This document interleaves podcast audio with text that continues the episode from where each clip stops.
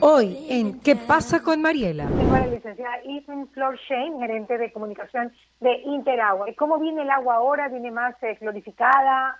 ¿Hay algún cambio en esto, Ethan? Claro que sí, Mariela. Eh, una de las decisiones que tomó la empresa fue aumentar el cloro residual en el agua. Nosotros trabajamos con un cloro residual eh, dentro de los rangos dentro de los rangos que exige la norma, tú tienes un rango más bajo, un rango medio, un rango alto. Nosotros siempre nos hemos manejado en un rango intermedio, ¿no es cierto? Pero hemos subido un poco este rango para que eh, haya una mayor eh, seguridad no del agua en sí, sino de los reservorios en las casas. Con el auspicio de Banco del Pacífico, Calipto, Centro Educativo Crear, Jellicar Fortigel, Interagua, Cuerpo de Bomberos de Guayaquil, Nature's Garden y Veris. Bueno, bueno, seguimos aquí en Radio Fuego 106.5. Tengo a la licenciada Ethan Flor gerente de comunicación de Interagua. Mi querida Irsen, bienvenida acá a esta tarde de fuego en mi casa, a través de las ondas hercianas de Radio Fuego. ¿Cómo estás, Ilfin? Cuéntame cómo, cómo está el suministro y cómo podemos sentirnos tranquilos a través de ustedes. Hola Mariela, ¿cómo estás? Hola, Gusto saludarte. Igual. Eh, bueno, te contaré que nosotros, como siempre, trabajando 24/7 para lo que nos toca, garantizar el servicio de agua a la ciudad de Guayaquil como corresponde, como está establecido en el contrato de concesión y además como es lo que espera cada uno de los habitantes de Guayaquil que suceda. Entonces, estamos muy organizados, no hemos dejado de trabajar ni un solo día eh, para proveer el servicio y dar esa tranquilidad que los hogares de Guayaquil requieren en estas circunstancias. En verdad no ha fallado para nada. bueno, bueno yo no lo he sentido, pero... Daños, Ajá. Eh, se, han producido ciertos daños como como es normal, ¿no? Tú no puedes esperar que, que no haya nunca un daño en el sistema. Sin embargo, se han estado atendiendo con la rapidez que se demanda para restituir el servicio a los usuarios y eh, superar cualquier tipo de problema. Ok, perfecto. Dime una cosa, Ilfin, aparte de esos daños que se dan porque es lo normal, eh, ¿qué pasa con el suministro de agua en cierta parte de la ciudad donde capaz es más difícil de que llegue? ¿Cómo se hace allí? A ver, eh, durante los primeros días de la cuarentena, Tuvimos ciertos problemas, sobre todo en las partes altas de la ciudad, por el exceso de consumo de los ciudadanos. Eh, la gente estaba eh, muy abocada a un consumo muy alto de, de agua e imagínate tú, todo el mundo en sus casas usando mucha agua al mismo tiempo.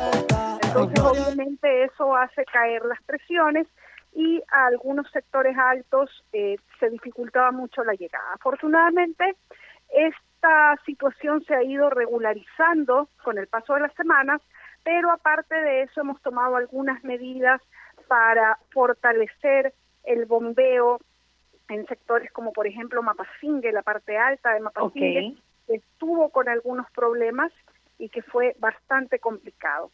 De ahí, eh, el otro punto que ha sido crítico, que siempre lo ha sido, es la parte de Montesinaí, que como tú sabes está fuera de los límites de la ciudad de Guayaquil. En ese sector nosotros habíamos ya impulsado hace más de un año un proyecto que se llama Aguas del Sinaí, que permitía llevar tanqueros de agua de una forma ordenada y con precios regulados para que las personas que viven en esos sectores que están fuera de los márgenes de la ciudad puedan recibir agua a un precio digno y de una forma digna además, en horarios establecidos, una serie de cosas. A ese sector, recordemos que la alcaldesa de Guayaquil eh, decidió entregar el agua de manera gratuita, porque obviamente gente que está en una situación económica muy compleja, porque eh, eh, la mayoría de ellos son personas que viven con el dinero que logran captar en el día a día y muchos obviamente no están ejerciendo actividades laborales y por lo tanto no tienen cómo pagar ese tanque de agua cada día. Entonces a ellos se los ha estado abasteciendo eh, de manera gratuita. Ha habido algunos conflictos en el sector porque obviamente la gratuidad trae ciertos problemas como por ejemplo que la gente quiere más agua de la que regularmente utiliza. Ya. O eh, hay ciertos eh, grupos que pugnan por tener más agua para su sector que para otro y afortunadamente el mando de, la Armada del Ecuador que está a cargo de las operaciones en Guayaquil nos ha dado, nos ha prestado su contingente y nos está ayudando en el control de la distribución del agua a fin de evitar conflictos en el sector. Entonces, en ese sentido, las cosas se han ido regularizando, se han ido normalizando y ahora eh, estamos eh, trabajando muy de la mano con, con las Fuerzas Armadas que nos están ayudando en ese punto preciso. Yo lo sé, claro que sí, pero tú sabes, sí, que en principio la gente obviamente aprendió algo que es tan normal que pero que no se hacía, como era lavarse las manos. Que porque la gente probablemente se la lavaba dos veces al día. Ahora es necesario que cambies de tarea y te tienes que lavar las manos en todos los sectores de la ciudad. O sea, eso es nuestro primer cuidado contra este virus. Y ahí es, ahí entra la parte, Mariela, que es sumamente importante y es valorar el agua, valorar el servicio que se tiene en la ciudad de Guayaquil, porque tenemos una suerte enorme. Imagínate tú una situación como esta hubiese pasado antes del año 2000. Hubiese sido caótico para la ciudad de Guayaquil porque era una ciudad sin agua.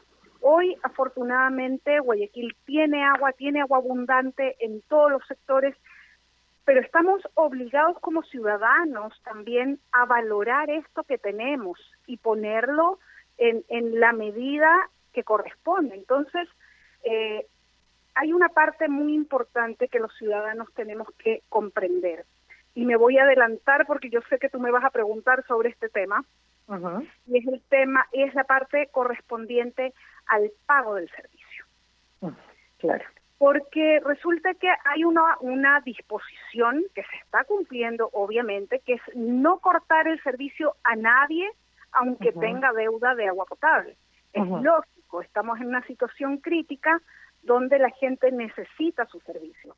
Pero la disposición te dice a la empresa de agua potable, señores, no corten, a la gente que tenga deudas. No te dice a ti, Mariela Viteri, ciudadana, no pague el servicio. Son dos cosas completamente distintas. Ahora, obviamente, hay muchos ciudadanos que no están en capacidad y en posibilidad de poder pagar su servicio, y es entendible. Y en algún momento se va a tener que buscar una fórmula para facilitar a estas personas una programación de sus pagos. Pero habemos muchas personas que sí estamos recibiendo nuestro sueldo, estamos percibiendo ingresos, entonces quienes estamos percibiendo ingresos deberíamos hacer un esfuerzo por pagar el servicio, porque aquí hay muchas cosas que se ponen en juego. Una es que si no lo pagas hoy, lo vas a tener que pagar mañana y se te va a ir acumulando. Esa es la primera observación que hay que hacer. Y la segunda es que, como todo servicio, requiere hacer inversiones y requiere hacer gastos. Imagínate tú cuánto cuesta producir el agua porque tienes insumos químicos, tienes mano de obra, tienes energía eléctrica, tienes un montón de cosas que en proceso. ¿Cuánto cuesta distribuir el agua?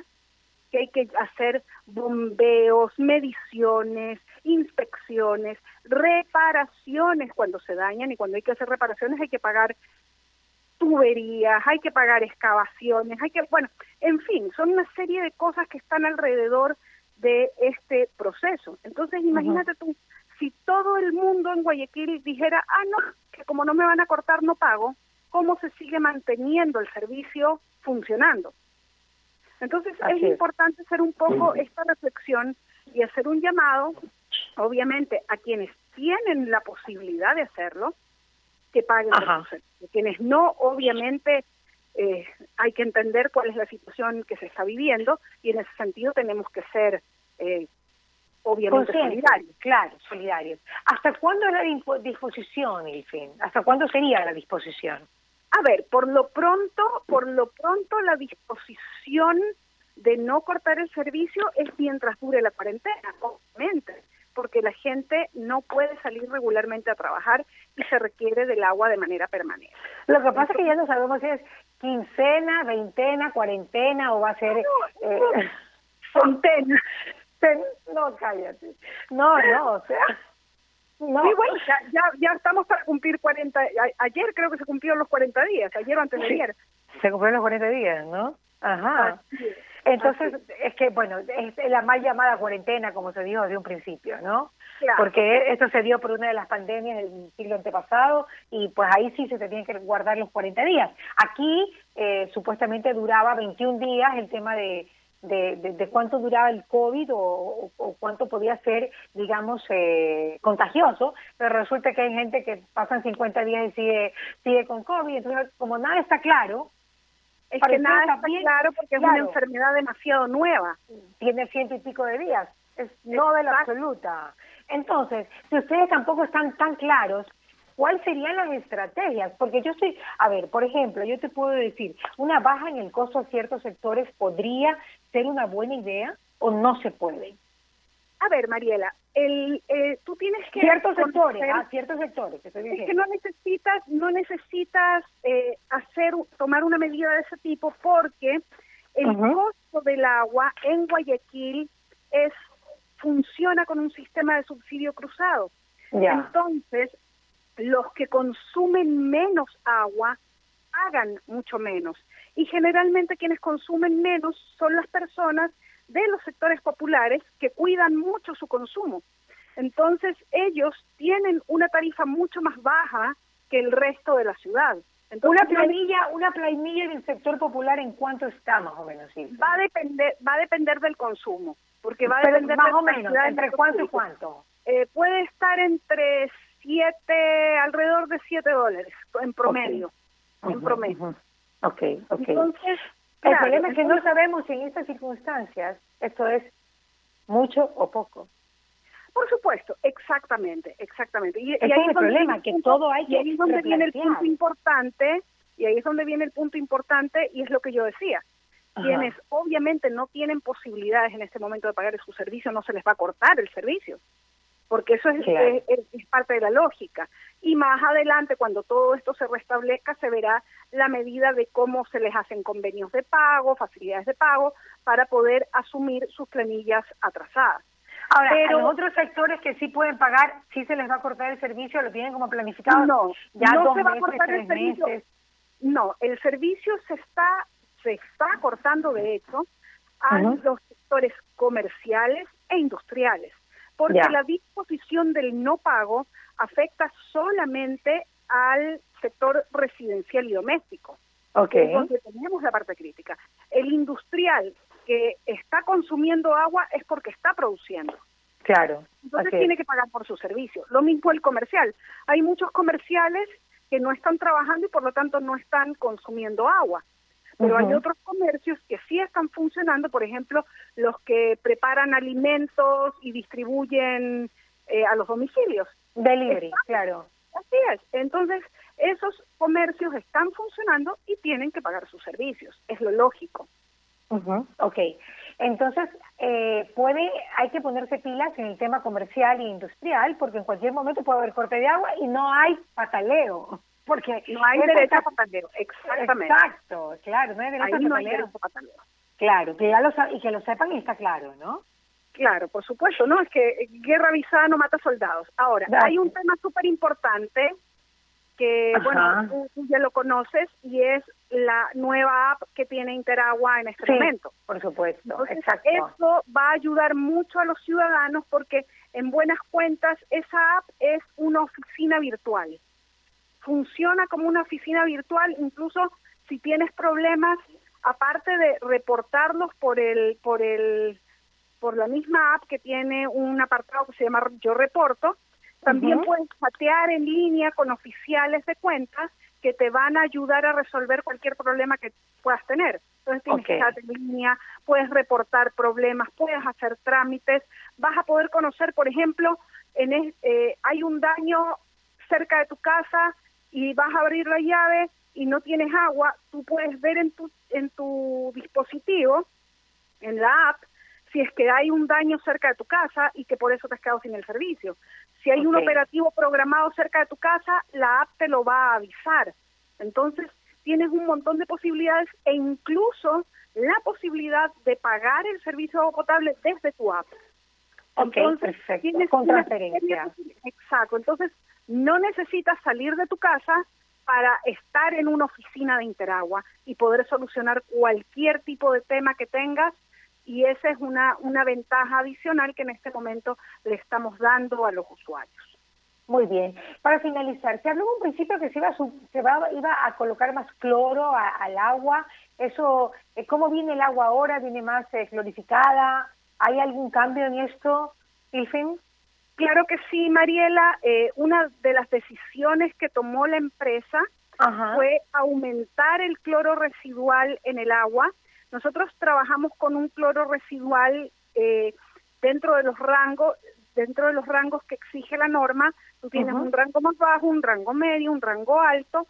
Nosotros siempre nos hemos manejado en un rango intermedio, ¿no es cierto? Pero hemos subido un poco este rango para que eh, haya una mayor eh, seguridad no del agua en sí, sino de los reservorios en las casas, porque eh, muchas casas tienen cisterna, muchas casas tienen tanques elevados y requieren que mantener el agua ahí, porque si tú llenas tu cisterna, hay gente que tiene cisternas muy grandes y el agua dentro de un tiempo de estar reservada va perdiendo su cloro residual. Entonces, aumentar un poco el cloro residual hace que esa reserva de agua se mantenga un poco más de tiempo con eh, un cloro residual que le permite garantizar su calidad. Ok, lo entiendo, perfecto. Y muchísimas gracias por estar con nosotros. ¿Alguna otra cosa que quieres comunicarnos a través de esa entrevista, Ilfin, que sepan los usuarios? Yo creo que un, un punto adicional y que es muy importante es que cuando los ciudadanos vean a la gente de Interagua trabajando en las calles, no piense que están eh, cortando el servicio o que les van a causar un tipo de afectación. Al contrario, la gente de Interagua que anda en las calles está resolviendo problemas está ruteando para buscar si hay una fuga, está haciendo mediciones de caudal, está eh, están los hidrocleaners también trabajando para limpiar los sistemas de alcantarillado.